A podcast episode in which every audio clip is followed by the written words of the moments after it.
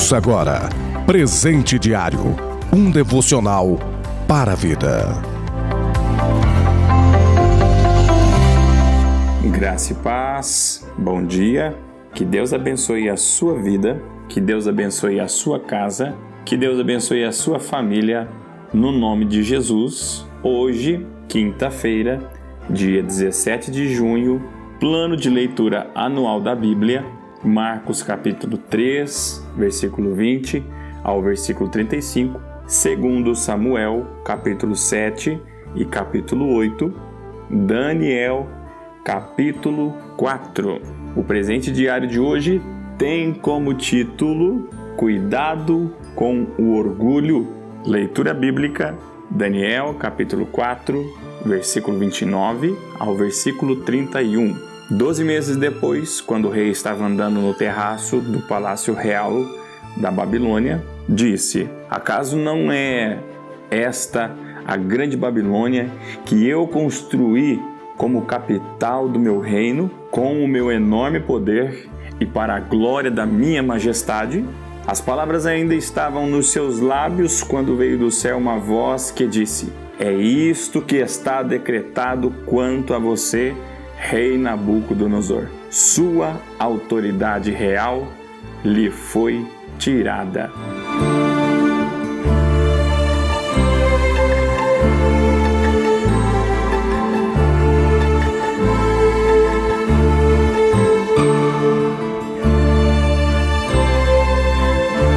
Nesse texto e nessas passagens da leitura bíblica de hoje, nós olhamos e vemos o rei Nabucodonosor quando ele tem um sonho com uma grande árvore e Daniel interpreta a sentença e aquilo que iria acontecer com Nabucodonosor.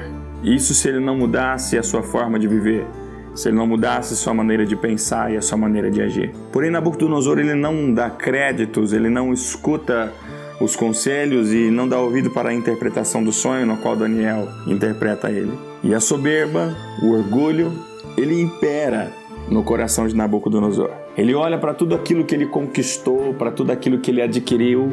Ele diz que tudo aquilo veio das suas próprias mãos com sua própria força, para que a glória e a sua majestade fosse elevada, para que ele aparecesse, para que ele subsistisse sobre todos os reinos. Ele olha para para o palácio, ele olha para os seus bens, ele olha para os seus tesouros, ele olha para o seu exército e diz: Olha, essa é a grande Babilônia que eu construí com o meu enorme poder. Ele não reconhece que Deus está acima de tudo e que Deus é o dono, o controlador, o guia, o rei acima de todos os reis. Que Deus é o Todo-Poderoso. Ele reconhece que ele é o poderoso. E vem uma mensagem de sentença para ele, em que a autoridade que havia sobre ele seria tirada. E nós olhamos que ele vai viver no campo, vai se alimentar com os animais, vai ser molhado com orvalho, ele vai viver uma vida dessa forma